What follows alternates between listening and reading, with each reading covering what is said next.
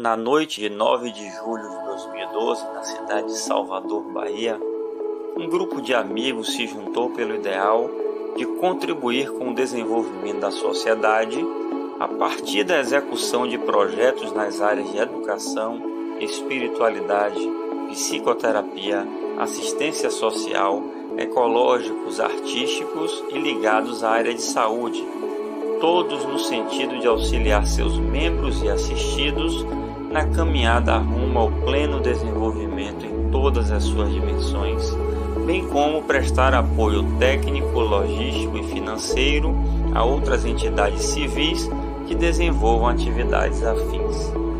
Estava fundada assim a União Educare para o Desenvolvimento Humano, associação civil sem fins lucrativos que vem cumprindo com os nobres propósitos idealizados. Ao longo dos últimos anos, realizamos uma série de ações voltadas para o campo social, com apoio a orfanatos, asilos, moradores de rua e indivíduos em condições de vulnerabilidade.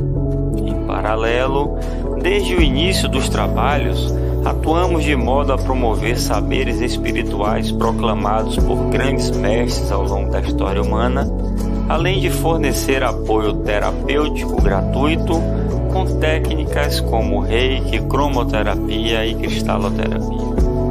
Em abril de 2020, no contexto da pandemia, surgiu o ponto de espiritualidade, vinculado à instituição, com a proposta de levar conhecimento e apoio espiritual às pessoas emocionalmente fragilizadas nesse contexto, além do suporte material possível aos vulneráveis. Essa união de forças em prol do bem é motivo de muita alegria e agradecemos profundamente a todos que fazem desse espaço um lugar de paz e fraternidade. Olá pessoal, boa noite, sejam bem-vindos ao Ponto de Espiritualidade. Cumprimento também afetuosamente as pessoas que estão assistindo no Instagram Janela da Luz do nosso convidado. Vocês não vão conseguir me ver, mas conseguem ouvir a minha voz, então recebam também o carinho. Vocês não perdem nada em me ver, não. Eu acho que é até melhor para o som de vocês serem mais tranquilos. Tá tudo coloquei, em paz. Eu, eu, coloquei o link do é, ponto de ah. espiritualidade nos meus stories agora. Ah, então, joia. Quem vier para cá, a gente vai poder interagir no, nos comentários. Quem ficar lá, também tudo joia importante é que a, a, a mensagem chegue. O ponto espiritualidade, conforme nós conversamos há pouco, é uma construção coletiva, Tiago. Então, sempre foi essa a proposta desde o início, de recebermos pessoas aqui com os mais variados saberes, filosofias, propostas e respeitando integralmente todas as visões. Então, um espaço para debater de fato o ser humano e você é muito bem-vindo aqui. O nosso convidado, Tiago Hurtado, pessoal, para quem ainda não conhece, faz um trabalho muito bonito lá no Instagram, Janela da Luz. Recentemente, o Janela da Luz veio para o YouTube também. Tá? Ele faz meditações, ministra cursos, reflexões, enfim, é um trabalho muito interessante. E por coincidência, entre aspas, o trabalho começou também no contexto da pandemia, né, Tiago? Interessante você falar um pouquinho de como é que começou esse trabalho. Seja muito bem-vindo, a casa é sua e é contigo aí. Obrigado, Adriano. Obrigado é, o, o, Portal Educare e o Ponto de Espiritualidade pelo convite. Felicidade estar aqui com vocês. Então, Adriano, começou, o, o Janela começou durante a pandemia, basicamente. Uhum é, a, minha, a minha busca por autoconhecimento, por meditação, pelo caminho do yoga, né, esse caminho para dentro, é, uhum. não foi uma busca é, no objetivo de um dia ensinar isso, passar isso para frente, enfim. Foi uma busca minha mesmo. E um pouco antes da pandemia, um grupo de amigos fez um, um, um grupo de WhatsApp e me chamou para dar aula de yoga para eles e meditação, enfim. E a gente se encontrava por hobby mesmo, duas vezes na semana. Hum. E quando chegou a pandemia, eles estavam naquela loucura, né? Não conseguia e estavam precisando. E falar, Tiago, por que tu não faz via live? essas aulas. E eu nunca tinha feito isso na minha vida, uma live, enfim. E, e aí a gente começou, foi chegando pessoas que eu nem imaginava, assim, cada vez mais gente, mais gente um indicando para o outro. Falei, pô, vou, vou abrir um Instagram só para isso, vou colocar umas mensagens, uns textos, uns vídeos que eu acredito. A gente vai ficar fazendo live lá, é, frequente, enfim. E daí começou, estamos aí um ano, e, um ano e pouco, firme e forte aí, a família só cresce. E é isso. Que bacana. Então foi de forma despretensiosa como aconteceu aqui conosco também, né?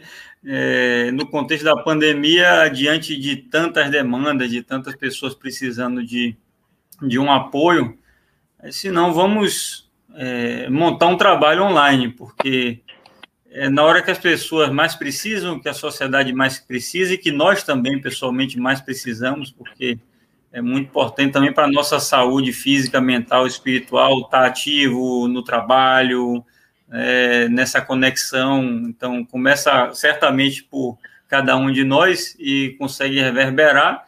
E aqui chegamos. Né? Chegamos no dia 6 de julho de 2021. O que é que vem pela frente? Não sei, não cabe a mim.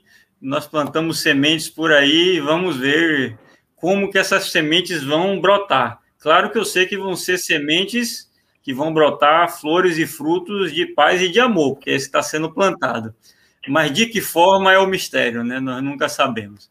Então, sem mais delongas, eu passo a palavra para você abordar o tema. Deixa eu ver qual foi o tema que você escolheu. Foi caminho ao autoconhecimento e despertar. Seja muito bem-vindo. Vou sair da tela um pouquinho, vou deixar você aqui. Quando acabar a exposição de Tiago, pessoal, eu volto para passar para ele as perguntas. Podem começar a fazer aí no chat. É contigo, fica à vontade. Primeiro, boa noite a todos. Obrigado pela presença aqui. Né? A gente está transmitindo aqui no Portal do Cari. E, como toda terça-feira, a gente faz live no Instagram também do Janela muita gente não ia ter acesso, não ver histórias, enfim, então tá via live, mas eu recomendei que todos entrassem aqui no YouTube do Ponto Espiritualidade. Então, uma honra estar aqui. E fui convidado aí para a gente falar um pouco sobre o caminho ao autoconhecimento, o caminho do despertar da consciência. Né? E esse, esse caminho foi o caminho que gerou transformação na minha vida. Né? Essa, isso que Adriano falou, né? Tipo, a gente começa por nós e, e é assim mesmo, a transformação que a gente busca, né? A gente quer mudar o mundo a todo custo, enfim, a gente não aceita algumas situações da vida. Essa, essa transformação deve começar dentro da gente, né? E não foi diferente comigo. Não, não entrei nesse caminho querendo mudar seu ninguém. Eu queria mudar a mim mesmo. Eu queria encontrar plenitude frente a um caos que eu vivia no momento. E para mim faz muito sentido hoje dedicar grande parte da minha vida a esse caminho, né? porque é um caminho que eu posso falar tranquilamente de liberação. O caminho para dentro, o caminho do despertar da consciência. E a gente vai entender, assim, eu imagino que muita gente, né, como eu interajo com muita gente no Instagram também, muitas vezes as pessoas não sabem o que é, é despertar da consciência, enfim, autoconhecimento, a palavra meio que já se auto-explica, né? Mas, enfim, então, a gente vai começar de uma forma simples e depois a gente vai se aprofundando de uma forma muito fluida, tá? Bem, é, antes de começar, eu queria convidar vocês para respirar, tá? Para se conectar com a primeira coisa que a gente faz quando sai da barriga da nossa mamãe e a última coisa que a gente faz quando o nosso nosso corpo volta para a Terra, tá? Então, quando o nosso corpo para de funcionar. Então, eu queria só convidar vocês para parar um pouco, né? E respirar. Se conectar com a respiração, com o nosso mundo interno. Então, você pode inspirar pelo nariz. Respirar pela boca.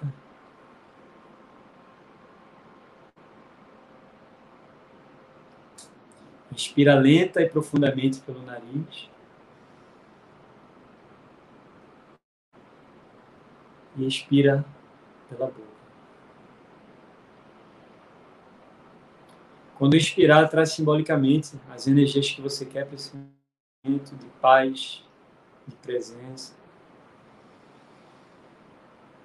E quando expirar lentamente, se libera de tudo que não te pertence. Excesso de pensamentos, preocupações, angústias.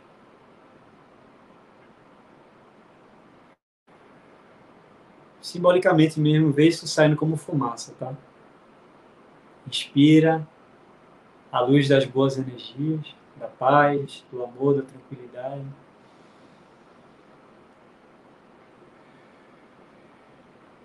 Inspira o que não te pertence.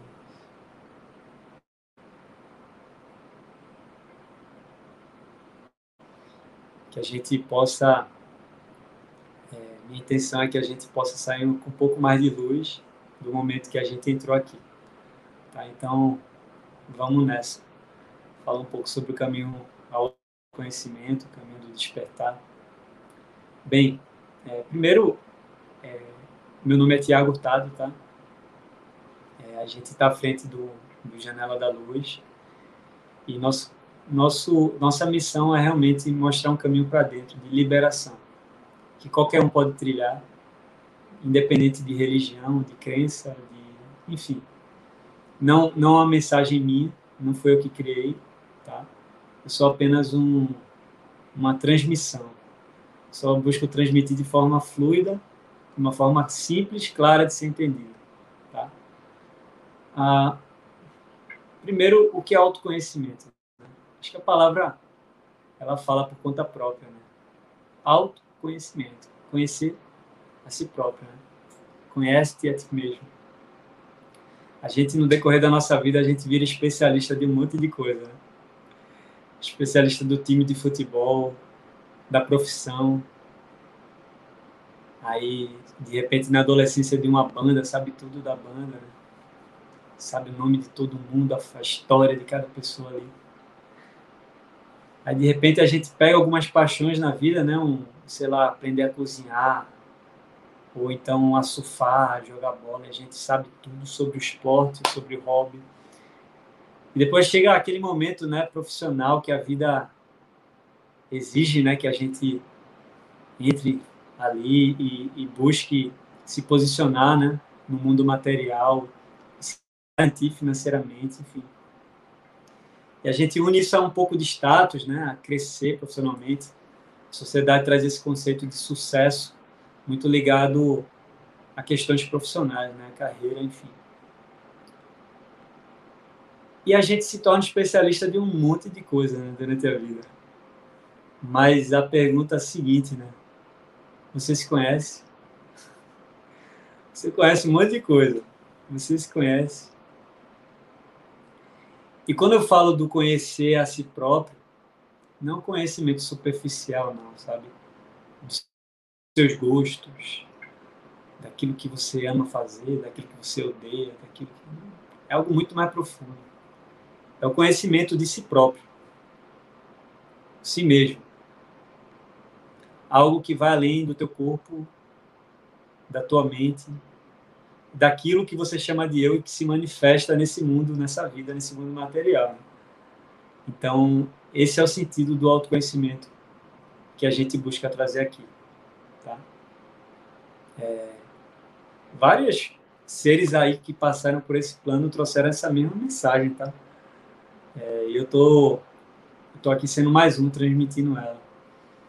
Ah, Jesus, quando ele falou assim, meu reino não é desse mundo, o reino do céu está dentro de vós. Era basicamente isso que ele queria falar. Quando Buda falou de despertar a mente búdica, né? a mente Buda, é isso. É despertar a tua essência. E diversas outras pessoas aí que estão por aí, né? Que, que deixam uma mensagem legal, outros palestrantes que passaram aí, buscaram trazer essa mesma mensagem no final é essa mesma mensagem. Eu estou querendo ir um pouco direto ao ponto, né? Às vezes as pessoas falam um pouco de equilíbrio emocional, enfim, isso é muito importante. Mas aqui minha proposta foi falar sobre realmente autoconhecimento. E ao longo do caminho aqui desse, desse encontro, a gente vai destrinchar um pouco isso. E eu espero que fique claro e que você entenda, de repente, que essa é a maior prioridade da sua vida. Muito mais prioritário do que você ganhar um monte de dinheiro, encontrar sua alma gêmea, você ser um excelente profissional. Tudo isso é bom. São coisas secundárias. E talvez a gente entenda isso. E como é que isso se relaciona né, ao despertar da consciência? O que, é que isso tem a ver com o despertar da consciência?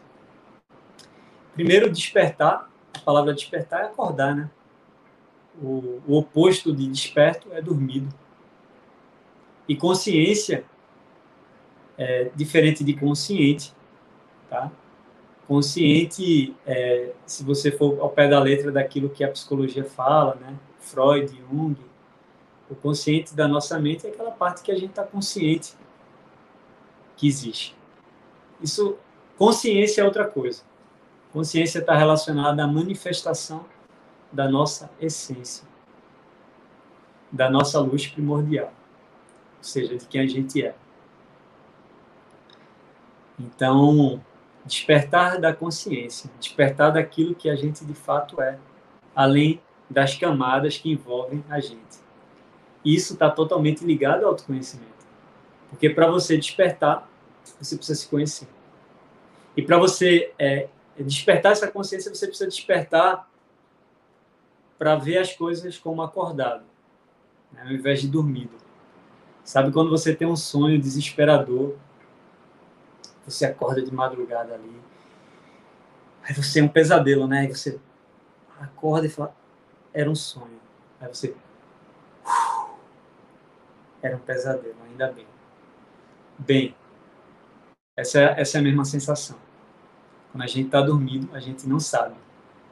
A gente acha que a ilusão é real. A gente acha que o sonho é real. Quando a gente desperta, acorda, a gente, opa, ufa, ainda bem que isso era só um sonho, né? era só um pesadelo. Deixa eu dar um gole de água aqui.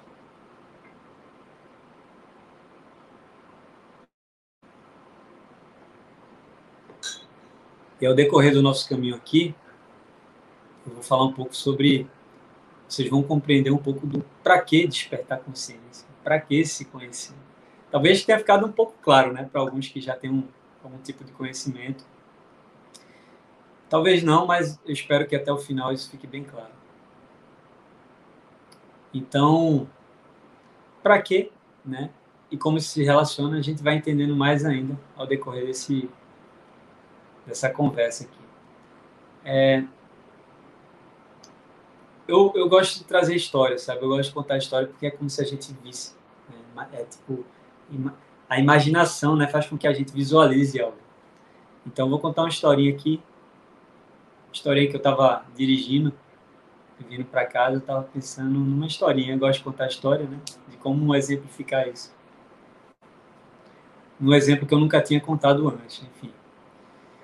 E eu quis trazer um exemplo muito moderno, né, que está associado com a nossa realidade. Então, imagina um jovem né, que ele se formou tudo que ele queria. Né? Chegou aquele momento, né, entrou na faculdade, tá, tudo que ele queria era se formar logo, arrumar um estágio, né, enfim, numa empresa grande, para ver um futuro, uma perspectiva de crescimento ali. Então, imagina isso. Então, esse jovem, tudo que ele queria era se formar. Né? Tudo, quando ele se formou, tudo que ele queria era ser contratado por uma empresa grande, enfim, crescer ali. E aí esse jovem entrou lá, né? Ok, comecei, ganhei meu primeiro salário, já um salário decente de alguém que se formou tal. Vou comprar alguma coisa, vou comprar um carro, um celular tal. E vai aquele esforço todo, né? Começa e fala assim, eu quero comprar um carro, mas para eu comprar um carro eu preciso ganhar um pouco mais de dinheiro, vou tenho que virar gerente, né? E ele viu os gerentes lá, os gerentes saíam para almoçar junto. O chefe dele era um coordenador que estava abaixo de um gerente, que ele mal falava quando o gerente passava, ele, ele falou, não, para eu comprar um carro mesmo eu tenho que ser gerente, não é mais né? não é mais ser um contratado qualquer, um analista, um trainee da empresa, eu quero ser um gerente. Então, a busca, que era o desejo principal, que era se formar, né? Se tornou arrumar um estágio depois. Aí depois, quando arrumou um estágio, era contratar. E quando ele foi contratado, veio aquela sensação, aquele prazer, né? Aquele por conseguir subir em cima da montanha, né? Aí depois passar uma semana, duas, três, olha em cima da montanha e agora? O que, é que eu vou buscar agora, né? Então é uma busca constante, né? Então esse rapaz, esse jovem, ele falou: caramba, eu quero virar gerente, porque gerente eu vou comprar um carro, né? Todo mundo fala, eu sempre nas conversas as pessoas falam: fulaninho tá muito bem, é porque fulaninho tá aparentando ter dinheiro, né? Ter isso, ter aquilo. Então, fulaninho tem um carro legal, eu quero ter um carro, carro zero aí, um carro apresentado, né? E aí, esse cidadão descobre que tem um sábio, um místico nos Himalaias, né? que ele realizava os desejos. Você vinha com desejo lá, ele, se ele fosse, com sua cara, ele realizava. Né? Então, esse jovem ele foi para os Himalaias lá, né? sentou com um sábio, foi muito apressado, né? Porque trabalha na empresa privada é aquele negócio, não tem muito tempo disponível não. E falou, é, mestre, que, que gratidão estar tá aqui com você. Eu queria muito que você realizasse meu desejo. E o sábio, né, o, o mago, olhou para ele e falou assim: Qual é seu desejo, jovem? Sendo que o mago, o, o sábio, né, ele estava vendo além, além das camadas que estavam aparecendo, mas ele resolveu brincar, resolveu brincar com, com os desejos do jovem. Né? Eu, eu quero ser gerente da empresa que eu trabalho. Estou analista já tem um ano, dois anos e não vejo perspectiva ainda. Tenho que virar supervisor para depois virar coordenador. Quero virar gerente. Piscou o olho, puf, estava ali como gerente com a mesinha separada, com uma equipe à frente dele, com salário na conta, e ele falou assim: agora eu vou comprar, né, meu, eu vou comprar meu carro. Agora eu tenho dinheiro para comprar um carro. Comprou um carro zero lá, bonitinho, tudo certinho, né? Aquela felicidade, aquela alegria, né? aquele prazer que veio assim de satisfação e conseguir Passou uma semana, duas, três, quatro. Aquela excitação foi. E ele viu os diretores passando, né? E caramba, bom mesmo é ser diretor. A pompa dos caras. A pompa, né? Que fala, terno, gravata, um relógio diferente assim. Não, tem que ser diretor, gerente. Não. Agora que eu descobri que eu tenho acesso à lâmpada dos desejos, né? Então, Lá vai esse jovem, né? Volta para os Himalaias e falou: Mestre, me perdoe, fiz o pedido errado. Não era para ser gerente, não. Eu quero ser a diretor da empresa que eu trabalho. Ele falou assim: Não, calma aí, diretor superintendente. Está acima da média dos diretores lá. Porque eu, e eu quero também, também um carro zero para mim. Eu quero já uma BMW, uma Mercedes, enfim, das top das galáxias. Né? Então, quero ser um diretor superintendente com esse carro XYZ e tal. O mago, né? Muito sábio ali, vivendo atrás das aparências, falou: vou brincar com esse cara de novo. E ali ele apareceu de frente, né? A diretor, com terno, uma sala só para ele.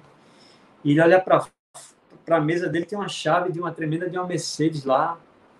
E ele olhou assim a equipe, todo mundo passando por ele, olhando com muito respeito, né, com muita babação, vamos, vamos ser direto. E ele, caramba, consegui, que como é? Ai, tô aqui, ajeitou, né? E aí, aquela mesma sensação, né? Passaram-se algumas semanas, né? Aquela excitação foi morrendo. Ele tinha reunião com os fornecedores, né? Que eram donos de empresas. Ele tinha contato com o presidente, que era o dono da empresa. E ele começou a ver empresários ali, né? Quando dava a hora do almoço, ele tinha que voltar para o escritório, os empresários continuavam lá, ia fazer outra coisa de repente, enfim. Falou, não, vou ser diretor nada, mal tenho tempo para mim, tenho tempo para ninguém, vou ser dono de empresa, eu quero ser empresário.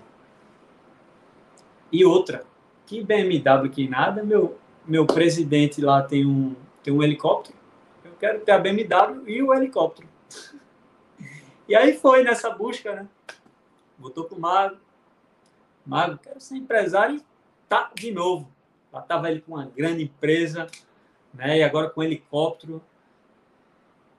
E passou um tempo, ele falou: Não, Fulaninho, que é meu concorrente, tem um jatinho. O que é que eu estou fazendo com o helicóptero? E ele voltou lá, né, para o Mago, um tempo depois.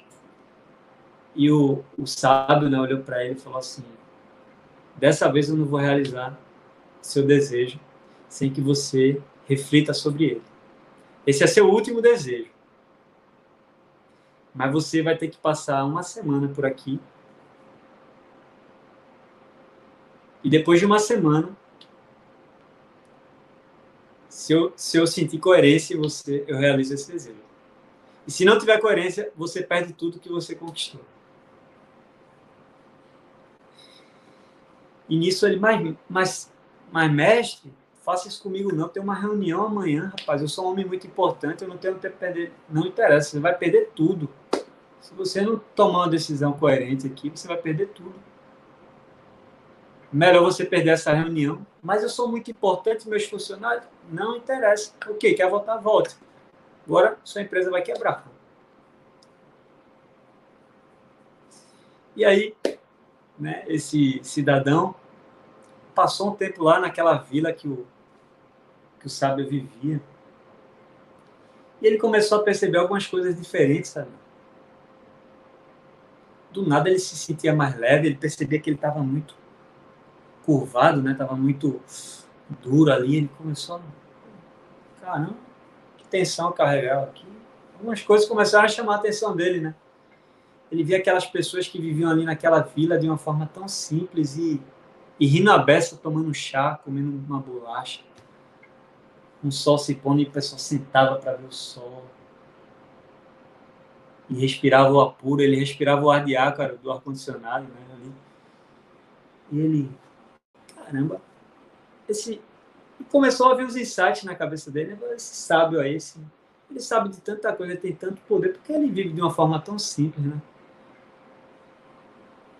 Agora é interessante, essas pessoas não têm nada, são felizes. E ele via também, né? Tinha dia que a colheita não, não rolava, a chuva que estava para vir não via. Ele falou: caramba, como é que essas pessoas vão comer? Mas isso não influenciava muito no humor das pessoas. Ele falou: caramba, Interessante isso. Interessante. Eu qualquer qualquer problema que eu tenho na minha empresa, eu falo perder os cabelos, né? E essa turma aqui tudo tranquila, parece que nada está acontecendo. A colheita não veio, o outro machucou o braço, tá rindo ali, não entendi não, não estou entendendo não. E a semana se passou, e teve o encontro dele com o mago, mas ele estava muito confuso. Né? Ele sabe. O que é que eu faço, rapaz? Eu não, eu tô, eu tô perdido. Confu, confesso que eu tô confuso. Por que essa turma é tão de boa, tão tranquilo, e eu, com tanta coisa, com aquilo que a sociedade falou para mim que é sucesso, que eu sou um cara bem sucedido, eu não tenho isso.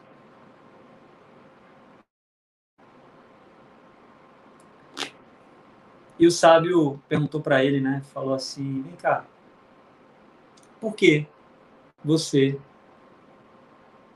quer o que você quer? Eu quero o que eu quero? Não. Eu quero ser um cara bem sucedido, né? Claro. Não, não, não, não. Para que você quer ser bem sucedido? Para ter um jato, né? Um jato, um helicóptero, viajar muito. Para que você quer ter isso? Não, eu, pô, eu consigo oferecer segurança para minha esposa e a gente constrói uma família. Não, para que você quer construir isso? Para ser feliz. Pra, quero fazer. Quero fazer isso para ser as pessoas reconhecerem que eu sou um cara de sucesso. Por que você precisa que as pessoas reconheçam que você é uma pessoa de sucesso? O que é que está por trás da sua busca de ser uma pessoa de sucesso?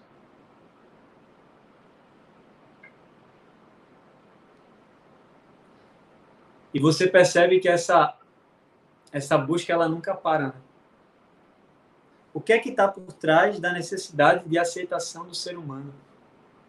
De tantos objetivos, de tantos desejos que o ser humano tem, que são ilimitados. É, é, um, é um saco furado de desejo. Você pode dar uma lâmpada mágica, um mago na frente dele que realiza todos os desejos.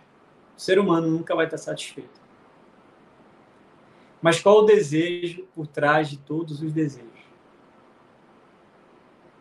Então, essa é a primeira pergunta que eu vou deixar aqui para todo mundo, tá? Qual o desejo por trás de todos os desejos? O que faz de algumas pessoas plenas, mesmo quando algumas situações não são de acordo com suas expectativas. E outras desesperam, outras perdem o cabelo. Qual o desejo por trás de todos os desejos? Por que você quer ser rico? Né? Eu estava conversando com um jovem uma vez, ele, ele tinha 18 anos, né? Tiago, minha cabeça só pensa em dinheiro, quero muito dinheiro, queria que você me orientasse. Porque às vezes eu vejo a vida de algumas pessoas, né? Eu vejo sua vida toda tranquila aí e tal. Será que eu quero isso tudo? Eu falo, mas por que tu quer muito dinheiro? Quero muito dinheiro. Quero. Não estou dizendo que dinheiro não é bom. Não estou dizendo que é, que ter um, de repente você gosta de helicóptero, você tem um helicóptero é ruim. Não é isso.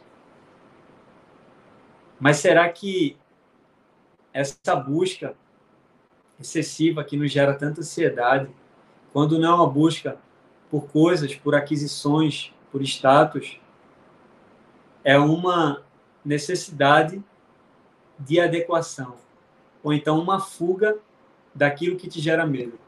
Perceba que o drive do humano estar tá sempre se movimentando é essa, né? Ora é uma busca por desejos, ora é uma fuga dos medos, busca por segurança. Mas que vazio é esse que a gente está o tempo todo querendo preencher? Que vazio é esse? E é isso que eu quero trazer esses insights aqui para que a gente reflita, né?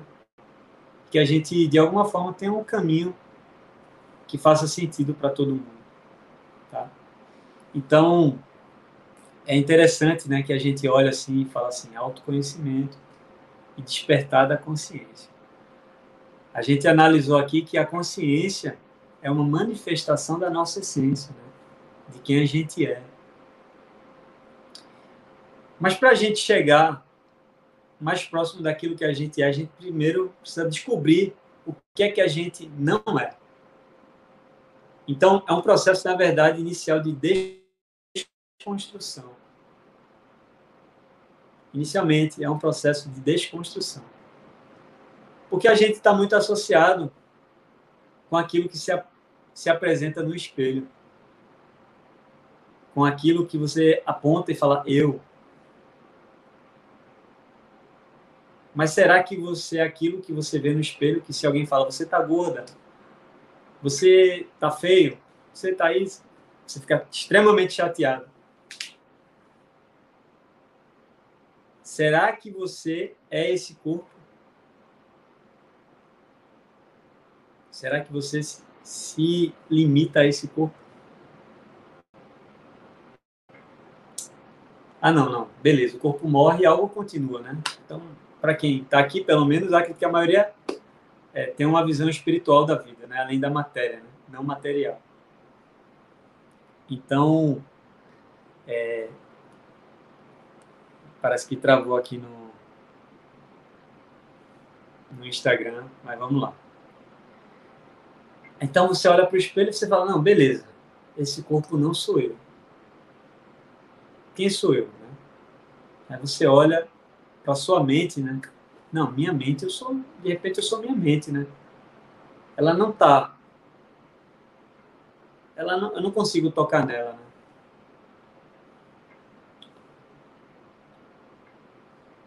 Aí você olha assim, mas minha mente, o que, o que é minha mente? Vocês já refletiram o que é sua mente?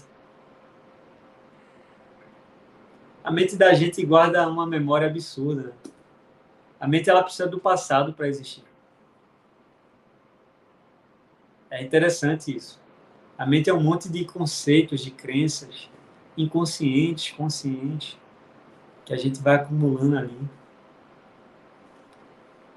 E é aquilo que faz com que a gente veja a vida bonita, feia, enfim. É a ferramenta que a gente usa para se identificar com esse corpo, né? Mas perceba quanto sua mente muda, né? Seus valores, seus ideais, suas buscas. Pessoal, quem está buscando no YouTube, eu coloquei é, dentro nos stories. Vai lá nos stories, tem lá um link para acessar o YouTube do Ponto Espiritualidade. Ou então pesquisa no YouTube, Ponto de Espiritualidade, tá bom? Perdão porque está travando, é problema da, da tecnologia. Mas eu espero que o YouTube não esteja travando, tá, Adriano? Me, me não, não. O YouTube está tranquilo, está perfeito aqui. Pode continuar normalmente. Maravilha. Tá bom, maravilha. Então, a gente olha né, para o corpo e fala, ok, faz sentido no seu corpo. Você olha sua mente, e você olha para sua mente e vê o quanto ela já mudou, quantos conceitos você já teve, né?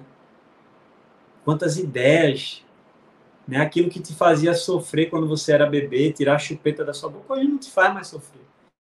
O bicho papão, Hoje é o boleto, de repente, o bicho-papão, né? O, o, sofrimento é o boleto, é o, o amor não correspondido, o relacionamento. É, enfim, deixa eu ver se eu coloco aqui, porque realmente está travando aqui no Instagram, só para dar um auxílio para o pessoal. Estamos no YouTube. Dois pontos. Ponto de espiritualidade. E vou fixar. Uhum. Fixar comentário. Perfeito. Maravilha. O pessoal aqui está confirmando que aqui no YouTube está ótimo e de fato para mim aqui pela plataforma não travou em nenhum instante não. Ótimo. Tá bom, vamos continuar então já fixei o comentário lá e já tinha deixado nos stories. É, então a gente vai investigando, né? Mas é um processo de desconstrução, né? A gente precisa examinar e perceba como a gente é identificado com esse combo, né? Corpo-mente. E daí vem o ego, né? Daí vem o ego. É, é seu senso de identidade, seu senso de eu. A persona, né? A personalidade ali, está associada ao ego. A gente tem várias pessoas na vida. Não quero entrar nesse conceito muito técnico, psicológico, mas a personalidade da gente é aquilo que faz com que a gente, o ego, né? É alguém chame Tiago, eu olho. Paulo, você olhe. Né? Quem é você? Eu sou Paulo. Eu sou o Tiago, pai de fulaninho, casado com cicraninho, grande engenheiro, grande empresário. Enfim, você vai se associando, né, a um monte de coisas aí, e depois você olha para você e fala, eu sou isso. E é interessante você olhar para isso, né, que você fala assim, peraí, eu sou o meu ego. Perceba que essas identidades, né, que a gente vai utilizando, elas vão mudando ao decorrer da vida. Ah, os adjetivos que você tinha, por exemplo, o cara que jogava bola bem, chega uma idade que você não tem mais, de repente não vai ter mais a vontade de jogar bola, você vai jogar tênis, é, de repente você era casado, você se separa, né? ou você era um, sei lá, um grande engenheiro, você se aposenta. Então veja as pessoas, as pessoas, né? Você não consegue sustentar o ego. O ego ele tem prazo de validade. Quando o seu corpo para de funcionar aqui, ele ele não existe nesse ego material. É, você não consegue ser pai para sempre. Você não consegue ser filho, casado, marido para sempre. Prova disso é que você morre. Né? Para quem acredita em reencarnação, vai ter outra identidade aí. Outros pais, outro nome, enfim. Então, a gente começa por uma desconstrução daquilo que não, sou, não somos nós. É uma desconstrução inicial. Eu não sou meu corpo. Eu não sou minha mente, eu não sou meu ego. Agora, tem uma diferença entre entender isso intelectualmente e experienciar isso. Mas tem uma diferença muito grande, é um abismo, na verdade. Muita gente pode até falar, né? Mas qualquer coisa já fica muito ofendido. E qualquer coisa. E é um trabalho, um exercício, né? E eu sinto que um pouco a consciência pode, às vezes, ir flutuando, né? Você volta a dar uma dormida, você, opa, acordei, opa, vamos se lembrando quem a gente é. Então, o caminho para o autoconhecimento, para o despertar da consciência, ele começa por uma, por uma desconstrução.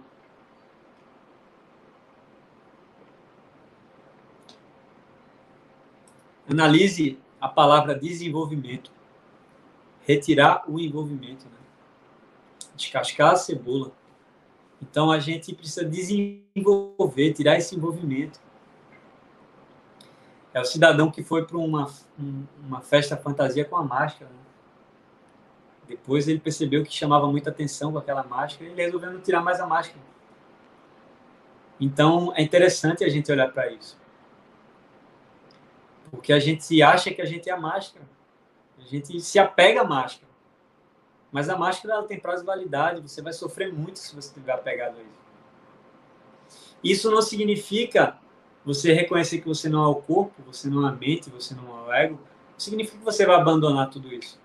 Você precisa disso para fluir na vida. Mas é algo muito mais profundo que isso. Muito, muito, muito mais profundo que isso. É uma experiência, é uma vivência. Né? É ser. Não é sobre entender conceitualmente. Né? E aí a gente vai. É, eu faço uma análise aqui, tá? Imagina um. Você, você vem ao mundo né, numa carroça. Uma carroça. Tem um cavalo puxando a carroça. E tem um cocheiro, que é o tipo motorista da carroça.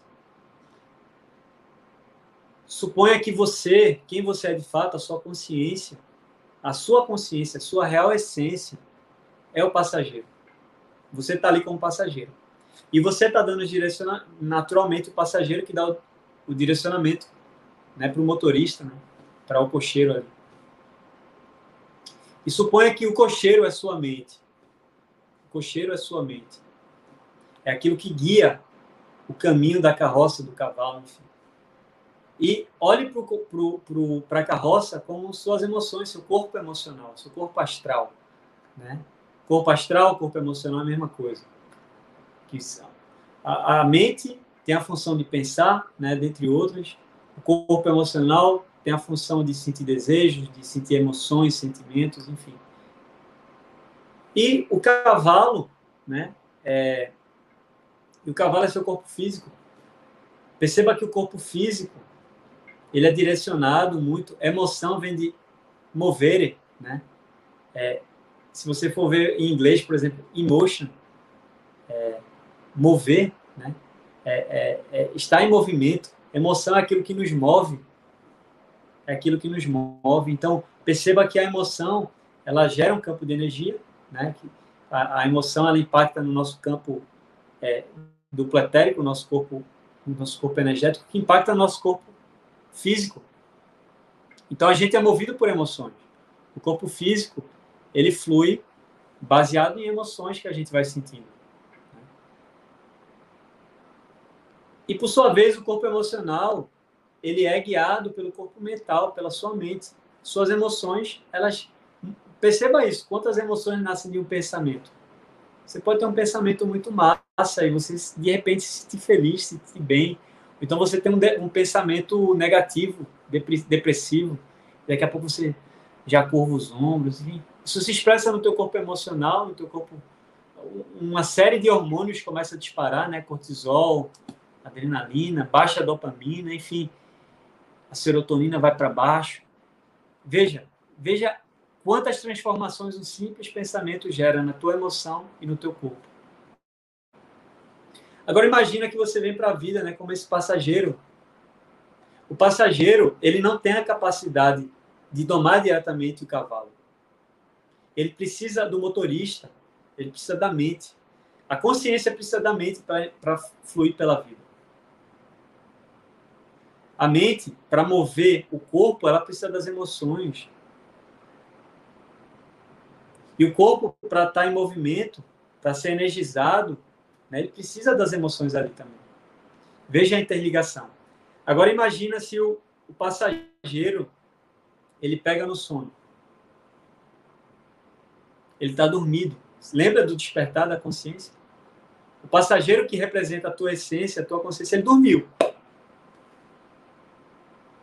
Quem vai estar tá guiando é o cocheiro, a mente. Agora, de novo, imagina que o cocheiro apaga. Quem vai estar tá guiando tudo é o cavalo ali. E perceba como, como, a quantidade de pessoas instintivas, né? São puro instinto. Não tem nem, muitas vezes não tem nem emoção. Tá, tá com fome, rouba. É, quer alguma coisa de alguém que não lhe pertence, rouba. Ou quer fazer sexo estrupa. Quer estar tá com raiva, mata. Tem pessoas que são assim instintivas, né? Ou seja, a mente não, nem toma controle de nada, as emoções também. E tem pessoas que são extremamente emocionais, né? Qualquer coisa tá lá em cima, tá feliz e, soltando fogo e daqui a pouco. Essas pessoas que oscilam muito, é interessante, né? Está associado, inclusive, a uma área do nosso cérebro, chamada amígdala. Então, é, tem pessoas que são uma curva assim o tempo todo, né? Tô bem, tô, tô mal, tô bem, tô mal, tô triste, tô feliz. É interessante. Deixa eu continuar travando aqui, deixa eu ver se Deixa eu ver se vai aqui de novo no, no Instagram.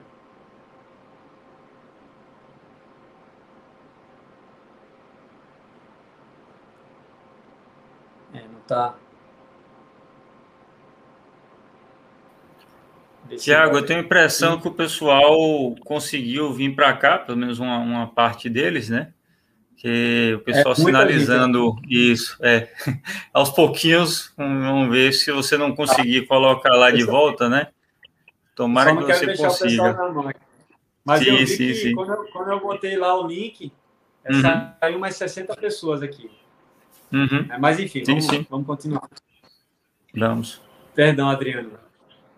Não, que é isso. Pelo contrário, então, eu acho ótimo você fazer nos dois lugares. Aqui o que eu quero é que mensagens boas como essa que você está trazendo cheguem ao maior número de pessoas possível. Sempre digo aqui, se o trabalho realizado aqui no ponto espiritualidade ajudar de verdade um único ser humano, eu já estou satisfeito. E se puderem ser 10, ótimo. Se puderem ser 100, ótimo. Mas a essência vai ser a mesma. Então, por favor, está é, é, tá sendo um prazer lhe ouvir aqui. Então, agora perceba, né? Voltando né, à história, imagina que que o, que o passageiro, o, o motorista, né, que é a mente, dorme também. Tem gente que está com a mente dormida, por emoção. Tem gente que é só instinto. E tem gente que é muito mental, né, muito intelectual ali, muito está presa na mente. E o caminho do despertar da consciência é despertar o passageiro, que é ele quem guia. Ele sabe o caminho. O motorista ele não sabe o caminho que você vai. O passageiro precisa dizer para onde ele precisa guiar a carroça. Então, se a gente não desperta a consciência, a gente está aqui perdido. É aquilo que o, que o budista chama, né? Buda falava de samsara. Está preso na roda do samsara ali. Está preso. Tem, algo, tem, tem gente que fala a corrida dos ratos, né? Está preso ali. Carro, casa, apartamento, casamento, e tal. Aí não, não consegui. É o jovem que eu contei no, no início da história. Os desejos, o escravo dos desejos. Escravo de, de busca por segurança, de busca por, por satisfazer o ego. Né? Estou dizendo que ter segurança é ruim, é, é ótimo ter segurança financeira, é, segurança, como a palavra própria diz. Não estou dizendo que é ruim ter dinheiro, não. A gente está a gente tá encarnado. Né? Tudo é uma benção, tudo faz parte do todo. Nada é uma maldição. Depende da forma que a gente lida com isso. A faca em si é neutra. Na mão de um cozinheiro pode ser algo muito bom, na mão de um assassino pode ser algo muito é, desarmônico. Não quero, não quero usar essas expressões, essas dualidades, né? Bom, ruim, certo, errado. Mas aí você começa a invadir o espaço do outro, né? Enfim, então perceba a importância da gente despertar a consciência. Porque se a gente não desperta a consciência, a sua mente ela não sabe para onde vai. Ela está perdida. Do mesmo jeito que o, que o, que o, o motorista ali do cavalo, ele não sabe para onde guiar o cavalo, ele precisa do... Imagina, tu entra no Uber e fica calado. Entra no táxi e fica calado ali. Sim, senhor. Você vai querer ir para onde? Vai precisar ali calado. Você dorme. Para onde ele vai te guiar? Vai te guiar para qualquer lugar. Vai te guiar para qualquer lugar. Então, o nosso caminho é a gente despertar esse passageiro, sabe? É despertar você que está sendo guiado por um cavalo, por uma carroça, por um motorista. Você que está sendo guiado pela sua mente, pelos, pelas suas emoções e pelo seu corpo. E se a gente não toma conta, controle desse veículo, desses veículos, né, que a gente ganha, recebeu de presente, que presente a gente ganhou. Viver é uma benção, pessoal. Viver, tá vivo aqui. Tem vários, tem várias dimensões aí, né? Mas tá aqui encarnado, tem uma fila. Dizem que tem uma fila gigante de pessoas querendo vir para cá, né? E a gente não percebe isso. E quem cria toda essa interpretação, muitas vezes que a vida é difícil, é uma batalha, é dura, é a mente da gente. A vida em si ela é neutra. A vida em si é neutra. Quem dá o significado de tudo é sua mente.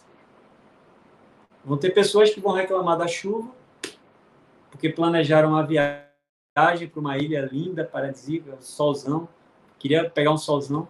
E vai ter gente que vai, né, vai falar assim, que bom que veio a chuva, tal. Que bom, a chuva veio aí, tal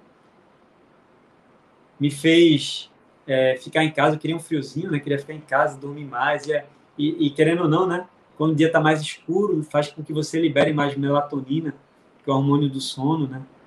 E você associa isso ao sono, a um descanso. Você está precisando de descanso. Então, a chuva em si ela é neutra. A interpretação de cada um. A vida em si, ela é neutra de sentido da dualidade que a mente humana cria. Do bom, do ruim, do certo, do errado, bonito, feio, quente, frio. Onde começa o quente onde termina o frio. Depende de cada um, né? Onde começa o bom e termina o ruim. Para algo ser bom, poder ser bom ou ruim, né, tem uma medida aqui, né? Enfim, isso tudo. Mas a gente vai ver que os dois lados da moeda fazem parte da mesma moeda, é tudo uma coisa só. O frio precisa do quente para existir. Enfim. E o grande caminho é a gente acordar o passageiro, acordar, a gente despertar para que a gente guie os veículos que a gente veio para a vida, né? para os caminhos que realmente saciem, para o caminho, para o desejo, por trás de todos esses desejos. Porque enquanto a gente não desperta isso, a gente é um prisioneiro. A gente é um prisioneiro. A gente é um pássaro dentro da gaiola acostumado com a gaiola, porque todo dia dentro da gaiola tem a comida, tem a raçãozinha na hora certa, a água na hora certa. Dentro da gaiola eu não vou. Ok. Mas ao mesmo tempo eu tenho comida e água, tenho segurança. Não tenho pre predador, né? Predador. Não tenho predador atrás de mim. Então a gente se acostuma à vida dentro da gaiola. Mas o pássaro ele foi feito para voar, senão ele não teria asas. Ele gosta de voar cantando. E a gente não pode se acostumar com a vida de prisioneiro. Porque quando você não desperta essa consciência, você vive em função da sua mente e das suas emoções. E do seu corpo. Como eu falei, tem gente que é muito instintiva, né? Quer transar e já transa. Quer comer, aí tem que comer a geladeira toda, bateu fome, pá, pá. Quer alguma coisa, não tem problema, vai, rouba, enfim. Tem gente que vai ser totalmente emocional. São prisioneiros. O cidadão é prisioneiro dos instintos, dos instintos do corpo. As emoções. Ah, não, estou triste, estou muito chateado com você, estou muito feliz com você. A vida é muito boa. Não, agora a vida é ruim. Você conhece gente que oscila assim? Tanto faz estar tá bem como ruim. É um prisioneiro, coitado da pessoa. Compaixão, né? um prisioneiro das emoções. Tem gente que está preso na mente, que é muita segurança, muito, muito metódico. Quando as coisas não acontecem conforme foi previsto, é muito problema. O planejamento tem que ser cumprido à risca. A vida tem que funcionar de acordo com as expectativas da mente do cidadão. Vê que problema. A mente não. Eu quero dar uma informação para você, se você é assim, tá? O mundo não funciona conforme suas expectativas. Ou você se adequa aos ventos da vida, ou você vai ver frustrado. A pandemia, ela não acaba a hora que você quer. Se você não aceitar isso, ok. E se voltar? E aí? Não quero profetizar nada, não. Mas perceba que tem pessoas que são equânimes a isso. Vem pandemia, vem crise. Ok. A gente às vezes perde familiar. É difícil, não é fácil. A gente sente compaixão pelas pessoas. Né? Quem tem negócio sabe o que eu estou falando. Pouco, a, a queda que rolou, né? Alguns não. Mas, enfim, não é fácil lidar com isso. Mas internamente você está equânime. Você tem um ombro amigo para a pessoa que está sofrendo. Isso não é ser é, não é ser não é ser frio em emoções, não é ser apático, né? não é sobre isso. Fora você está ajudando, você está disponível, você compreende a dor do outro, mas dentro de você você está na paz. Tá tudo bem, tá tudo certo. O mundo acontece no seu fluxo, não no que eu espero dele. E o despertar da consciência vai trazendo a gente para a serenidade para a plenitude. A gente para de ser um escravo da vida, um escravo da nossa mente, né, dos desejos da mente, são infinitos, são infinitos. Aqueles desejos de aprovação, né, de, aquele, sabe o adolescente, né, quando ele vira adolescente, ele quer pintar lá o cabelo, quer fazer isso, quer provar alguma coisa. Sendo que a vida toda a gente é assim, a gente olha só para o adolescente, né? de repente a pessoa vira espiritual, aí quer quer colocar um terceiro olho aqui, quer botar umas pulseiras, negócio assim, quer fazer nada de errado nisso. Mas é um um excesso muito mais para provar o outro do que por um ritual que a pessoa adotou porque traz ela para o mundo interior. Entende? Então, uma busca constante por adequação, por querer ser, ser aceito, por querer ser amado, por querer não queira ser amado por ninguém, não. Isso é um processo natural. Se você habitar seu ser, se você encontrar o amor, não é você se amar, não é sobre você olhar no espelho, olha como eu, eu amo meu corpo. Não é isso. Se você encontrar o amor dentro de você, vai ser algo natural. Então, o amor próprio é isso. Você encontrar o amor dentro de você. Você vibrar amor. Você ser amor. Sabe? Não é você estar tá buscando, você tá gostar do seu corpo, gostar da sua personalidade. Isso tudo aí é um, é um, um é um frasco do perfume. Não é o perfume. Entende? Isso é a superfície. A gente é algo muito maior que isso. E é interessante a gente olhar para isso, porque, perceba, quando a gente está dormindo, a gente está vivendo dentro de uma bolha, uma grande bolha. O cinema chamou isso de Matrix. Os hindus chamaram de Maya. O budista chama de Sansara. Outros chamam de Lila, a brincadeira cósmica. Né? Que a gente está preso nesse mundo, desesperado, o tempo todo. Né? Porque o mundo não é estável. O mundo não é estável. O mundo está em movimento o tempo todo, queira você ou não tudo é impermanente. Se está em movimento, nada permanece. Tudo. Se você está muito bem financeiramente, no relacionamento, não se preocupe com isso. Vai passar. Se você está muito ruim, ok, não se preocupe com isso. Não se apegue. Não se apegue aos momentos. Porque vai passar, você vai ver se frustrando, né? E a gente está dentro dessa bolha. E dentro dessa grande bolha, tem várias bolinhas pequenas. Né? E a gente tem várias bolhas, a gente vai operando dentro de bolhas. Perceba dois torcedores de futebol discutindo para quem tem o time mais vitorioso. o melhor time. É interessante ver isso aqui em Pernambuco, sabe? Porque nenhum time se sustenta por muito tempo na Série A. Então é interessante isso, né? Um dizendo que o melhor time, o melhor time e tal, Esporte, Santa Cruz, Náutico. E é interessante, por mais que seja o melhor time aí, vamos lá. Estão operando dentro de bolha e tem gente que mata, chora, entra em depressão por causa do time. Tem a política, né? Tem gente que está se matando por causa da política. Elas estão operando dentro da bolha, né? Eu sou direita, eu sou esquerda, eu sou Bolsonaro, eu sou Lula. Aí tem outros que estão, né? Em, em outros aspectos, estão, são diversas bolhas. Perceba duas pessoas brigando, né? Você, com sua frieza, por você não estar tá dentro da bolha da briga das duas, você consegue olhar de fora com muita nitidez, com muito, muito discernimento. Discernimento significa diferenciar o real do irreal. Então, às vezes, você vê duas pessoas completamente equivocadas ali, uma querendo defender seu ponto de vista e brigando, discutindo, sendo agressivas verbalmente uma com a outra. Sendo que você está fora da bolha, então você consegue ver com nitidez quem está dentro da bolha. Eu estou fora dessas bolhas políticas, de, de time, de, de, de, economia, de, de doença, de pandemia. Eu estou fora. Isso aí não está fazendo parte do meu mundo. Eu estou fora dessa bolha. Então é interessante olhar para isso. De repente eu estou em outras que eu não estou percebendo, né? Não estou dizendo que eu estou fora de. Enfim, a gente está, né? A gente não sabe muitas vezes, mas às vezes a gente está. Mas é interessante a gente ver o desespero das pessoas dentro das bolhas, né? A briga por. Quem, tá, quem não torce para nenhum dos dois times está vendo, está achando graça, né? Achando graça. O religioso, né? Um fala que o, certo é ser crente, outro fala que o, errado é que, que, que é coisa do. Aí o outro fala que é budista, aí fala, não, budista é coisa do diabo, você tem que ser crente. E aí o outro vai e fala, não, você vai. O, você é cego, você é tapado, e aí por aí vai, né? E as pessoas estão operando dentro dessas bolhas. A gente tá, tende a operar dentro das bolhas. Quando a consciência está dormindo.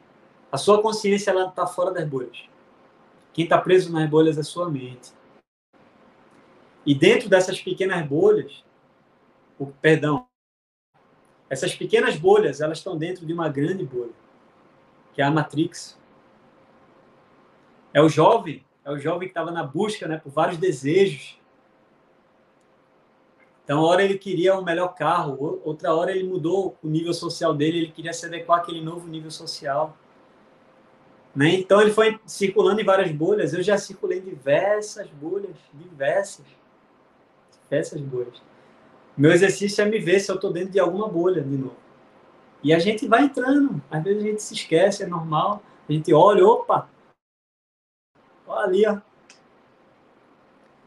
Mas perceba assim, é, o, que, o, o, conceito de ilusão, né, dentro desse é o mundo das ilusões, Maia, né? O véu de Maia, aquilo que tapa a nossa visão de ver a realidade como ela é. Não estou dizendo que, que o mundo manifesto é ilusão ao pé da letra. Senão, você vai querer voar e você vai olhar para o vigésimo andar e falar assim, é uma ilusão, vou tentar voar aqui. Você cai. Você perde o presente que você ganhou de estar aqui encarnado no planeta Terra. Você vai para outro lugar, né? Enquanto consciência e tal, mas e aí, você achou que o mundo era irreal, né? O mundo era ilusão. Não, não é nesse sentido. É no sentido que as coisas estão mudando o tempo todo. Essas identidades que a gente tenta sustentar não nos representam. E tem uma, tem uma expressão dentro da tradição indiana antiga, né, védica, que é chamada moksha, liberação. Eu gosto dessa palavra, liberação. Liberdade. Porque você se libera dessas bolhas. Aos poucos você vai se liberando de várias bolinhas e você vai começar a perceber, a ver seu avatar, o teu corpo, o teu ego, tua mente dentro da bolha. Não tem como você não estar tá na Matrix. O teu, perdão, o teu corpo, o teu ego. O teu, eu estou aqui com você, daqui é a Matrix. A gente está falando sobre assuntos elevados, né? Mas a gente está circulando. Você vai sair para ganhar o pão, você vai trabalhar, de repente você tem que fazer uma negociação que não é fácil, né? De repente você fala, caramba, a outra pessoa está reclamando, tá? mas você tem que fazer a negociação ali. Oi, Adriano. Oi, um não, voltei, a, voltei aqui só para perguntar a você se a gente pode passar umas perguntas, se ainda vai concluir o, o raciocínio, como é que está aí a sua organização. Que o pessoal mandou umas perguntas aqui, ó, seria interessante a gente passar para você, porque estão no tá. cerne assim do que você falou. E eu particularmente, tá, eu, eu posso quanto... fechar só... Ah, claro, claro, claro. Pronto. Quando você eu, eu fecho rapidinho, não precisa sair da tela não. Fica uhum. aí. É... Mas enfim, o despertar da consciência, o autoconhecimento vai nos levar para despertar a consciência. E despertar da consciência faz com que a gente viva com mais plenitude. E essa plenitude não é fora. Porque fora o mundo está em movimento. Você vai continuar tendo que correr atrás do pão todo dia. Você vai ver impasse com, com seu com, com seu cônjuge. Porque são duas mentes ali. Às vezes elas não vão concordar, ok. Você vai continuar tendo problemas conjugais ou problemas financeiros. Mas quem está vivendo isso é seu avatar. E é uma paz imensa. Você tem muito mais discernimento pelo fato da sua consciência estar tá observando isso de fora da bolha. E você ganha equanimidade mental e emocional frente a isso. Então você vai lidar de uma forma muito mais tranquila. Você vai conseguir ver saídas, criatividade frente aos impasses da vida. E você vai parar de ser um escravo desses desejos, dessas buscas o tempo todo. Não significa que você não vai ter desejo, não é isso. Mas você para de ser apegado ao desejo, achando que ali, quando você conseguir aquilo, você vai estar pleno, vai estar feliz. Então, seria mais ou menos isso, Adriano. O autoconhecimento Perfeito. leva a gente a ver de forma mais equânime. Com certeza. Eu lembrei, enquanto você falava aqui, de uma passagem fantástica do Bhagavad Gita. Eu não canso de falar do Bhagavad Gita porque eu tenho a mesma opinião do Mahatma Gandhi. Eu pesquei essa dele que eu assino embaixo. Ele diz assim: se tudo mais se perdesse e nós tivéssemos o Gita e o Sermão da Montanha, nós teríamos tudo. Eu concordo com Gandhi quando ele fala isso. E isso, tudo que você falou aqui, eu, eu comecei a visualizar aquela cena do Gita, quando Arjuna e Duryodhana vão até Krishna para pedir o apoio dele na batalha, que simboliza a batalha interior, e Duryodhana, obviamente ligado aos sentidos, aos prazeres materiais, ao externo, pediu a Krishna que lhe concedesse o exército, enquanto que Arjuna pediu a Krishna que conduzisse a sua carruagem. A carruagem representada aí, no caso, Krishna como a consciência, né? Então, Arjuna buscou a consciência, o Deus interno, para a batalha espiritual do discernimento. Então, fantástico. Eu, eu amo esse assunto aqui que você trouxe. É, eu vi que você tem uma afinidade muito grande com yoga desde o primeiro momento que nós conversamos e que eu vi lá o, o seu trabalho. Então, assim, maravilhoso. E eu vou passar agora aqui para você algumas perguntas da, do pessoal.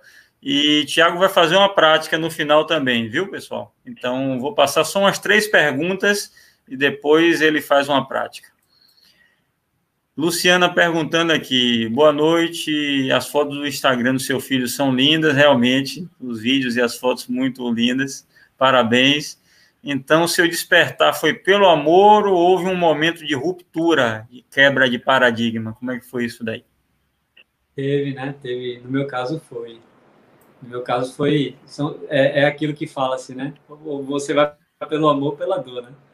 Uhum. Aí, no meu caso, foi pela dor, né? Eu, eu construí uma identidade grande em cima de mim, né? Na minha cabeça, dentro da minha bolha era grande. Tem uma grande empresa, assim, dentro do, do, meu patamar que eu tinha ali, meus 20 e poucos anos. E foi aí que eu conheci, inclusive, Dimas, né? Que fez o convite, aí, seu parceiro. Uhum. E minha empresa quebrou, minha empresa quebrou. E, e, e, frente a isso, muito, muito, muita dor de cabeça, né? Eu tinha muito funcionário, é, enfim, a empresa tinha um certo tamanho e, e, minha identidade foi destruída, né? E eu me vi com nunca nunca me vi com tanto estresse para resolver. Imagina, a gente tem as contas de casa para pagar, mas imagina de uma empresa grande, né? Faturar o Imagina o passivo trabalhista e etc. Não é brincadeira, não. Então foi isso me fez olhar para dentro, surgiram começaram a surgir propostas, né, para eu, eu montar novos negócios. Minha cabeça também foi voltando. Eu falei não, é momento de eu parar. Eu quero saber é, o que é que eu quero mesmo, né? O que é que, o que é que vai? Eu vou começar tudo de novo. Será que é isso mesmo que eu quero? E eu queria saber o que eu queria, né? Qual, qual era esse desejo por trás de todos os desejos? E aí foi muito natural, assim, Adriano, a Luciana. Eu fui, acabei ver uma vontade minha interna, assim, de eu ir para a Índia e tal. Então, passei, acabei passando dois anos viajando, assim, deixando muito claro que você não precisa de viajar para canto nenhum para invadir esse esse mundo interno que você tem dentro de você, porque ele independe de geografia. Mas no meu caso foi isso, foi um, foi, um, foi uma lanterna para mim. Foi aí que eu comecei, né? Para a Índia, depois fiz outra jornada de Nepal, tal, enfim. Foi algo meu natural assim, que foi acontecendo e hoje eu estou aqui com vocês. Fantástico. Eu, eu, eu, recordo, se eu fizer uma retrospectiva dos meus 19 anos para cá, já passei por quase tudo que vocês imaginarem na vida, de coisas boas, sublimes e das dores piores possíveis.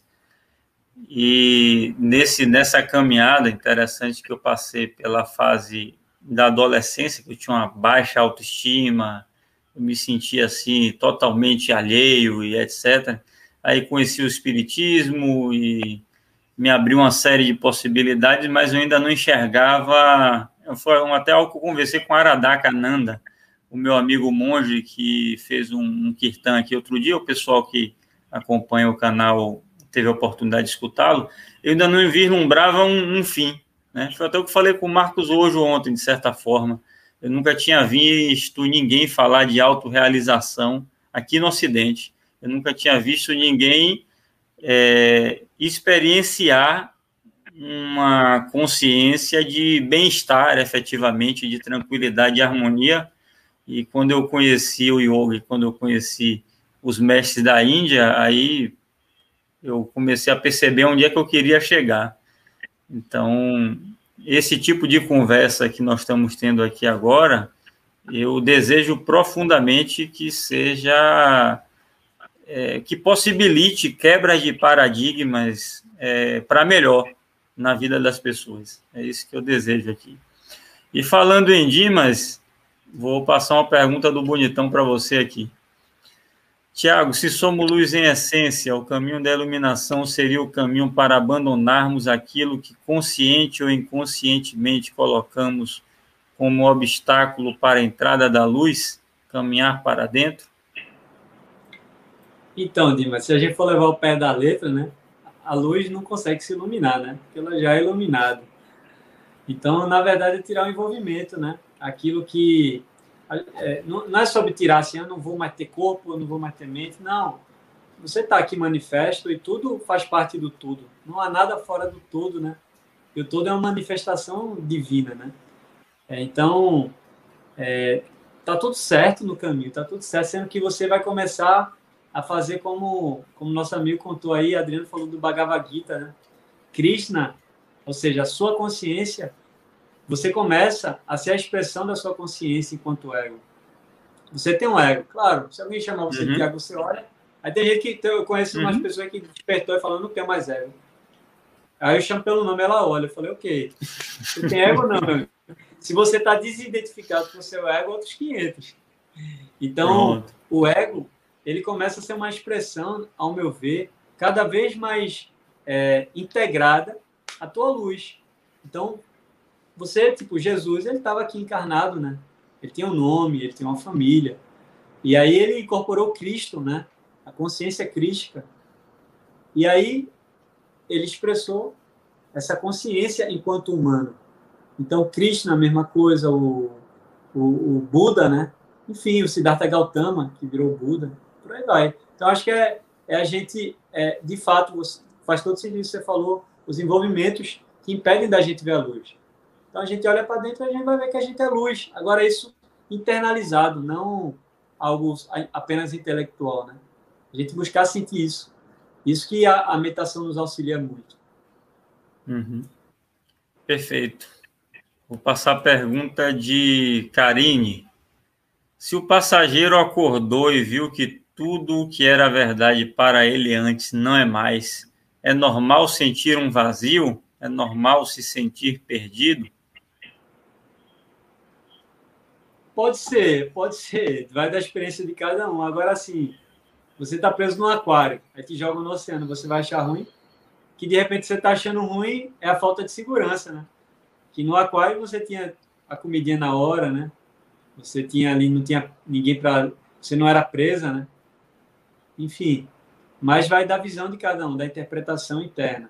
Mas pode ser que você no começo se sinta, né? Porque você está desconstruindo tudo. Eu, para mergulhar na, na, espiritualidade, eu tive um background cristão, né? É, protestante, ainda por cima. Tudo era coisa do diabo, ia para o inferno. Escutava muito minha avó falar isso. E para mim foi uma quebra de paradigma tudo. Tudo, tudo, tudo. Até meditação eu escutava isso de alguns crentes, né? E assim, eu, eu respeito muito o caminho cristão, tá? A mensagem de Cristo, vamos lá, né? Vamos combinar. Extremamente elevada. Mas é, a gente acaba escutando de algumas linhagens, né? Essa visão de falar se assim, é o único caminho, os outros vão para o inferno. Uhum.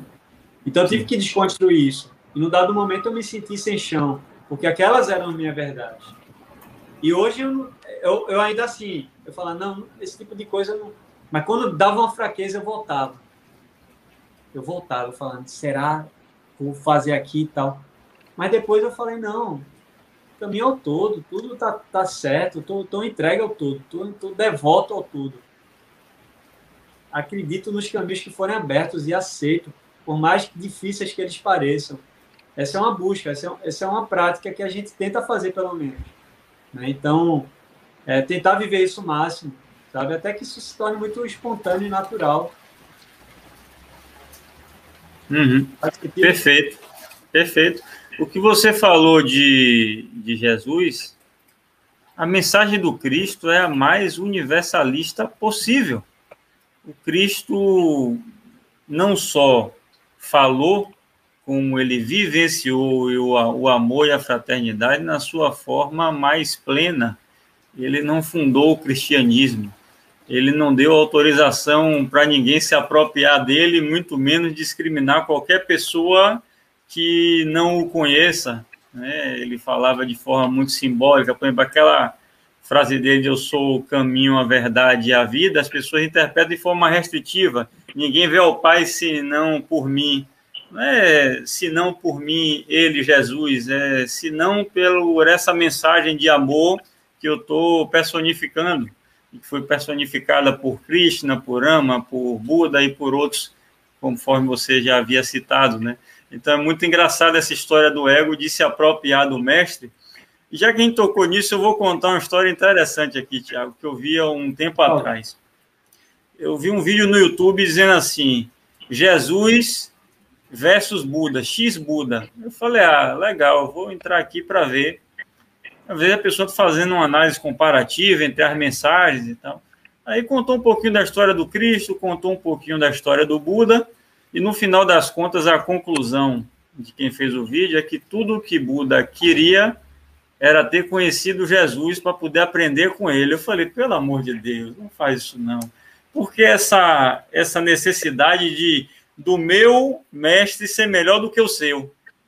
Não existe isso, cara. Assim, ó, não, o seu é bom, o seu é legal, o Buda é massa, mas o meu Jesus é melhor.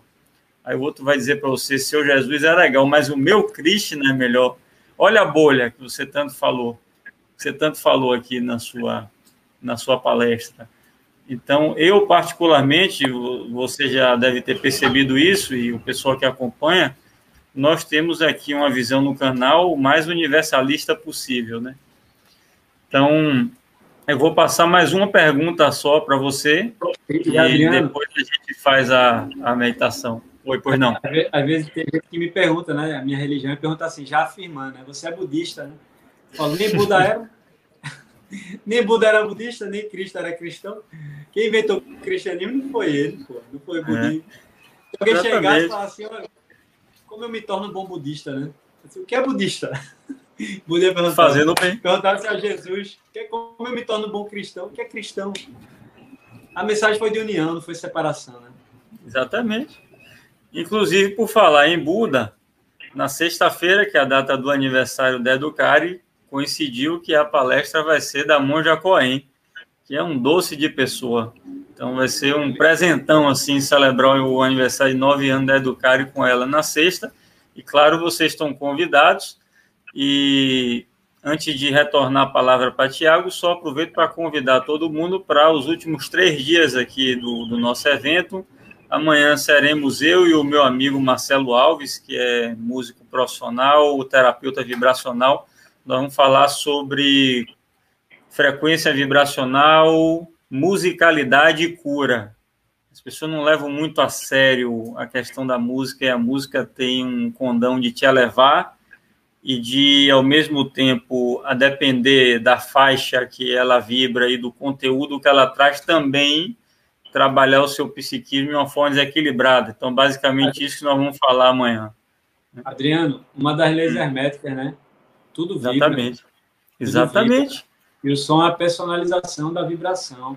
O som ele consegue mudar teu, teu, tua frequência vibratória, consegue mudar. Então, meu irmão, aí Exatamente, só que como as pessoas não acreditam, né, né, eu vou trazer amanhã a visão de Sócrates, de Confúcio, de Lao Tse, de Aristóteles e companhia, para ver se o pessoal se conscientiza de uma vez por todas que aquilo que entra pelos nossos ouvidos é a alimentação da alma, né? Mas, enfim, é, eu acho que está na hora de a gente fazer a meditação, né? Já são 9h22. Um complemento, na Bíblia fala, né? No início era o verbo. Exatamente. On, tudo é som, tudo começou com som, né? Exato. Por isso a importância dos mantras, de praticar o japa, tudo isso, né? Que os católicos é, integraram dentro da, da sua religião com a prática do terço, enfim, a frequência, as palavras são fundamentais, né? cada som que nós emitimos vai com a vibração. E na quinta, o professor Wagner Borges, que é uma figura assim maravilhosa, eu gosto muito de Wagner pessoalmente, inclusive. Então, eu e Marcelo na quarta, Wagner na quinta e a Monja Cohen na sexta, para a gente fechar esse, esse encontro. E agora eu devolvo a palavra para o Tiago conduzir uma, uma prática conosco. Maravilha. Então, vou convidar todos a sentar numa postura confortável. Só vou pedir três segundos para ir no banheiro, rapidinho.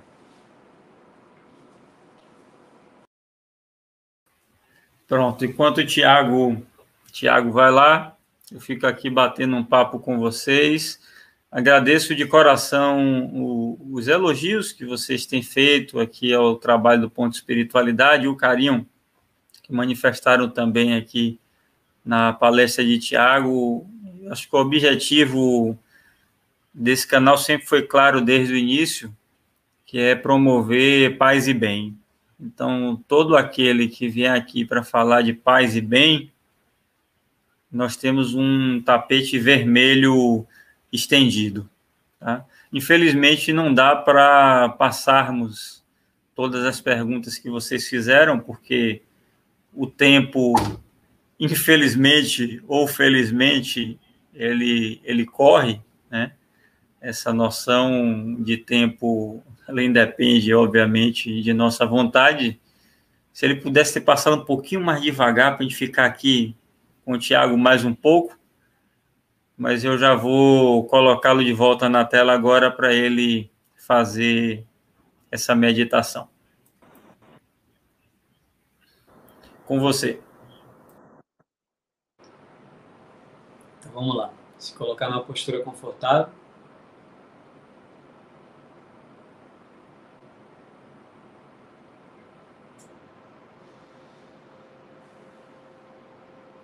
Pode deixar a coluna ereta. Se você preferir, você pode encostar. Então, vai ser uma prática bem leve. Os ombros relaxados. Certifica que o queixo está em 90 graus língua no céu da boca, próximo aos dentes superiores, para evitar salivação.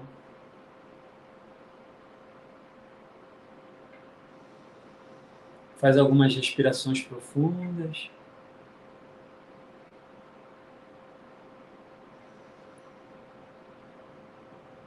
Você ativa um lado do teu sistema nervoso chamado parasimpático, que te traz relaxamento quando você relaxa o corpo e faz uma respiração profunda.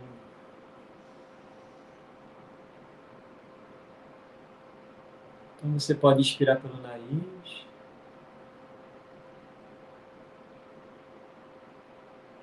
Expirar pela boca.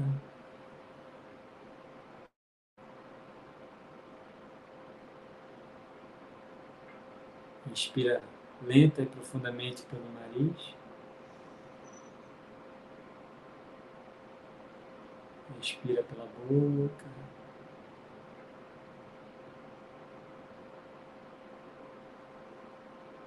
Inspira paz e bem-aventurança. Traz esse ar até a região abdominal. E solta lentamente Solta tudo que não te pertence.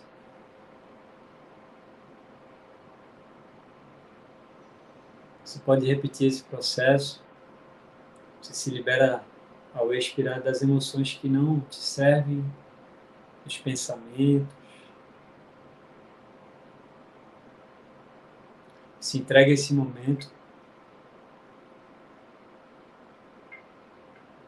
É um momento de conexão com você mesmo. A gente quer estar conectado com o mundo externo o tempo todo. Por isso a gente não acha paz muitas vezes. Essa paz você pode encontrar dentro de você a qualquer momento. Então se permita estar aqui agora presente. Respira simbolicamente pensamentos, se despede de pensamentos eles vão voltar, não tem problema. Se despede de frustrações, angústias, planos, demandas que vêm na cabeça, cobranças. Se libera.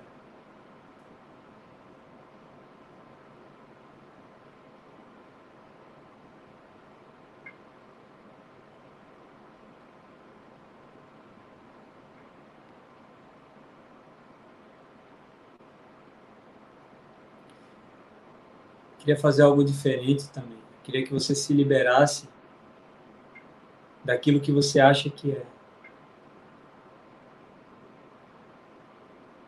Do mesmo jeito que você dorme com um copinho de água, bota a chapa, quem usa dentadura, bota a dentadura ali no. Você bota seu ego no copinho de água ali do lado da cama seu senso de identidade, sua mente cheia de pensamento, de plano, de emoção. Coloque isso tudo dentro do copinho.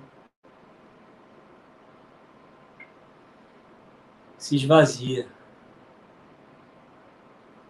Quando a gente vai tirando aquilo que não é, obviamente vai restando aquilo que é.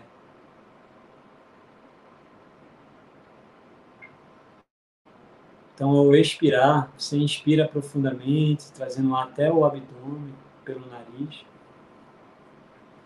Você pode expirar pela boca, se esvaziando.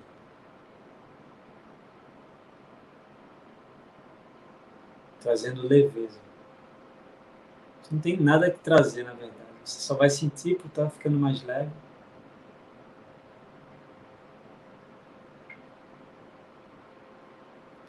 Não queira chegar a lugar nenhum. Nossa mente é viciada em chegar em algum lugar e ter algum pensamento, encontrar alguma coisa para fazer. Se dá esse momento para você, se dá esse luxo de alguns minutos, se entregar. Não espere nada desse momento, não espere chegar a algum lugar, atingir uma iluminação, samadhi, moksha.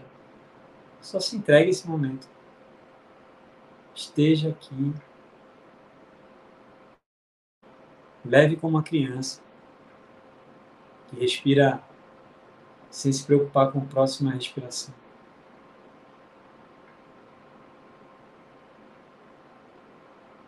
Quando respira, ela respira. E nada mais que isso.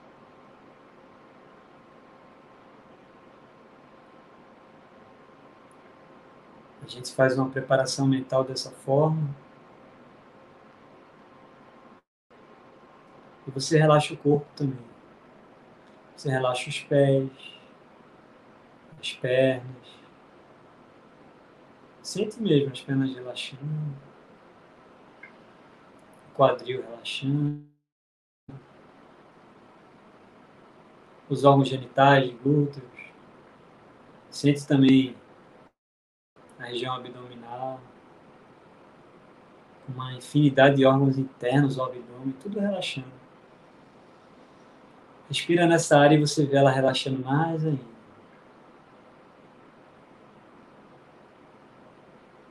Relaxa os ombros, tórax, os pulmões, o coração. Relaxa costas e ombros. Que a gente acaba carregando tanta coisa. Né? todas as obrigações, as demandas, vai fazer a nossa coluna estar tá mais encurvada. Então, simplesmente se desfaz disso. Relaxa. Relaxa. Nesse momento você vai ser irresponsável com o mundo externo. Para ser responsável com o teu mundo interno.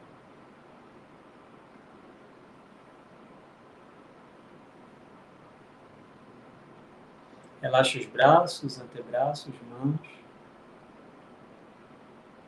pescoço, garganta.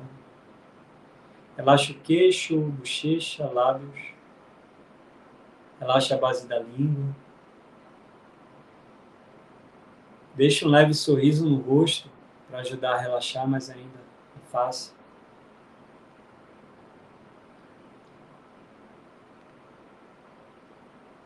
Olhos pesados, bem pesados. Pálpebras pesadas. Testa e couro cabeludo relaxados. Cérebro relaxado. Respira no cérebro. Respira levando a atenção para o cérebro. Oxigenando o cérebro. e expira. E veja o quanto a cabeça, o cérebro relaxa.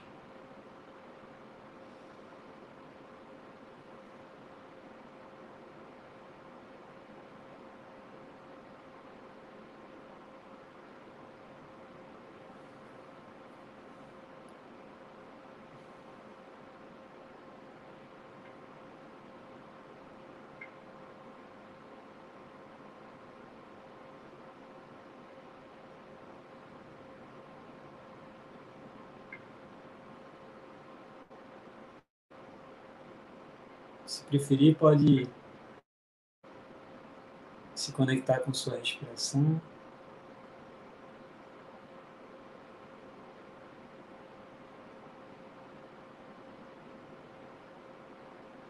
Você sente a respiração fluindo.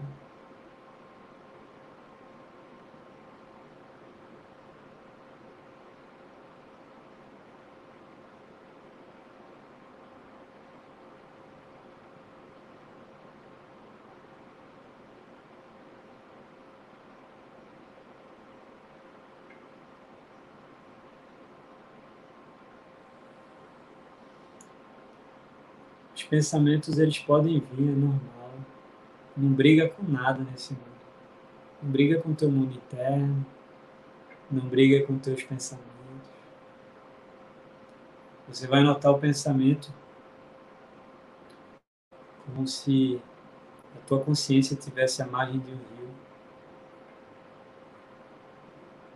Os pensamentos representassem folhas que caíssem no rio. Você não segue as folhas.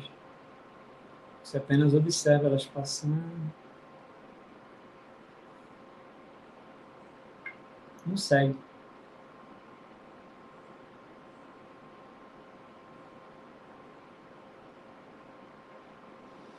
Por um momento se pergunta: qual será meu próximo pensamento? Sinta o silêncio interno. Esteja atento para ver se vem algum pensamento.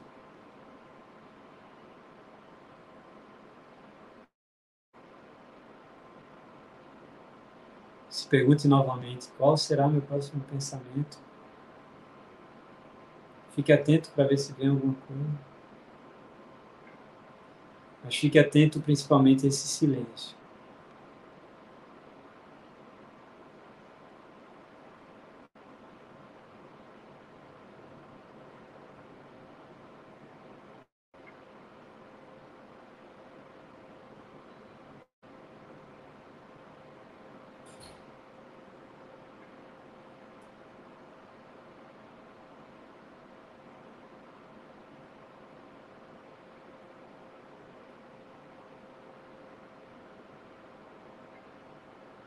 Se observa sentado,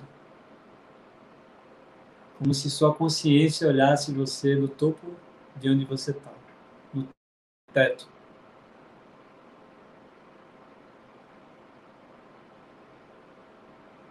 Se observa onde você está. Como se você visualizasse seu corpo,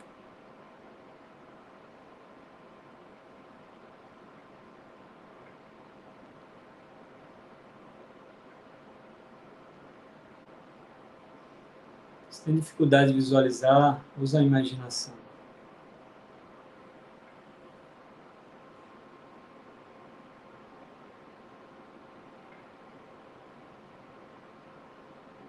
Observe esse pequeno pedaço de matéria que o planeta Terra te emprestou. Um amontoado de órgãos, pele, osso, comida, água. Quanta coisa a gente bota para dentro.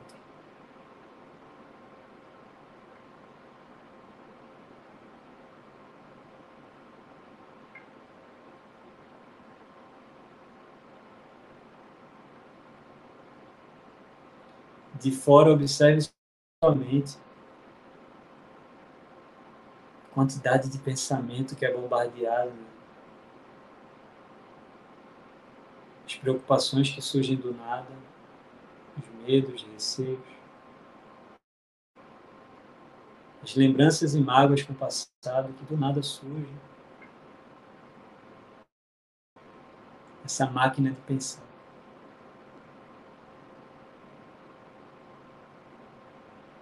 Observe de fora o seu campo emocional.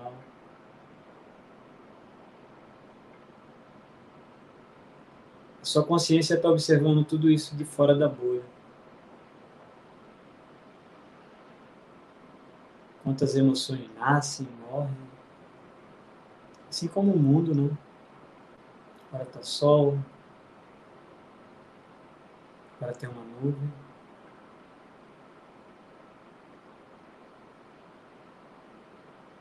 Mas tem algo que permanece, né? Essa consciência ela é intocável. Do mesmo jeito que o céu. Nenhuma nuvem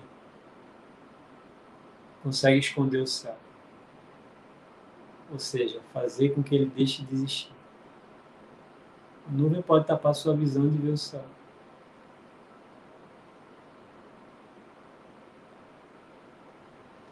E perceba que esse lugar de onde você observa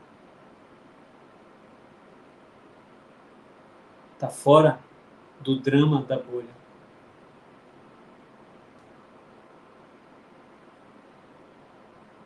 Os dramas, as necessidades, os desejos, as buscas incessantes.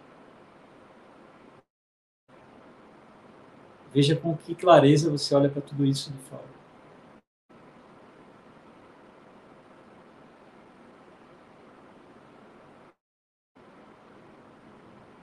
Quando você está fora do envolvimento. Você não está envolvido. Perceba o quanto você já se frustrou sem necessidade, se perdeu os cabelos, estressou. Se preocupou tanto com o futuro e o futuro sempre está acontecendo. O futuro, na verdade, não existe, né? É uma sucessão de presente, de agora. Quantas coisas tiraram teu sono? Você dizia que o mundo ia se acabar. Passou. Você está aqui agora. Virou passado. Tudo que a gente tem é o presente. E nesse presente, esse avatar que a gente chama de eu, esse corpo, mente e ego, ele consiga ser uma manifestação daquilo que vibra amor e paz, incondicional. Sua consciência.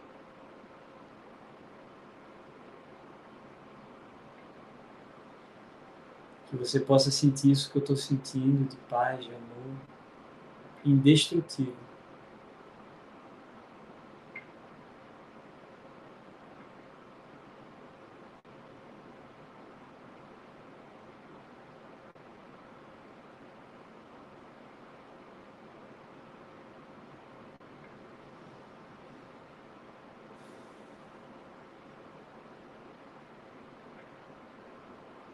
Você pode unir as mãos ao peito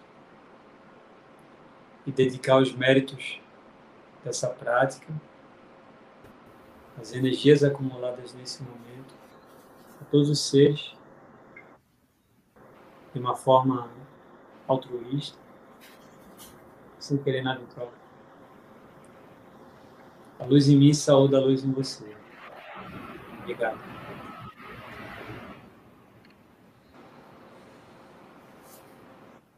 Nós é que agradecemos, Tiago, pelo belíssimo trabalho que você fez aqui. Como eu disse para Dimas, é, nós nos conhecemos hoje, viu, pessoal? Já tinha olhado lá o Instagram dele, mas nunca tinha trocado uma conversa. Mas eu disse a Dimas que a simpatia que eu tive por você foi assim, imediata. E isso é verdade.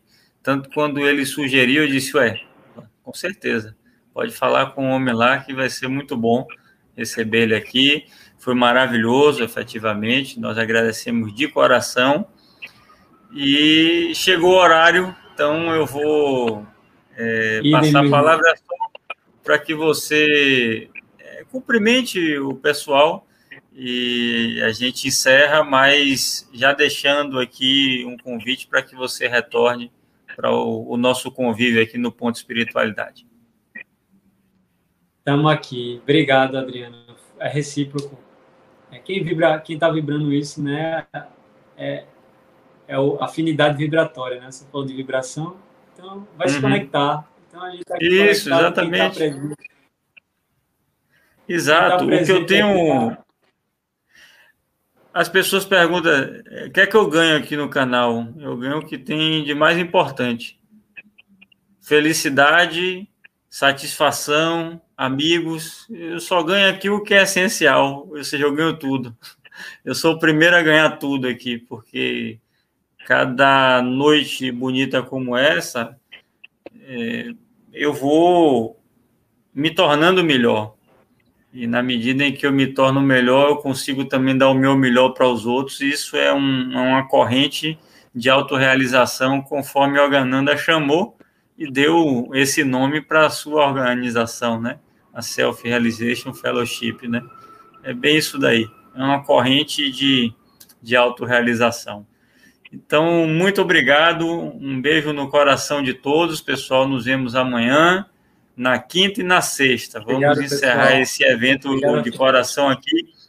E o pessoal da Educare e do Ponto Espiritualidade, deixei todos os contatos de Tiago aqui na descrição do vídeo, o canal dele no YouTube, o Instagram do Janela da Luz. E as pessoas que vieram aqui hoje especificamente para poder assistir Tiago, que vieram lá do Janela, sejam bem-vindas. Eu deixo também um abraço, um beijo carinhoso para vocês. Então, muita paz. Vamos encerrar aqui. Oi, pode falar, quem tá Tiago. seguindo aqui, quem está vendo aqui na live, tá no, no, como é que chama? No story, né? E colocaram também aqui no, nos comentários o link para acessar lá. Então segue, inscreve no canal Ponto Espiritualidade que tem muito conteúdo como esse aqui e de repente muito melhor. Então vamos embora. Todos são maravilhosos. Obrigado, todas as palestras são maravilhosas, todas do, do, da semana foram maravilhosas. Muito obrigado a você. Vou encerrar aqui. Um beijão para todos.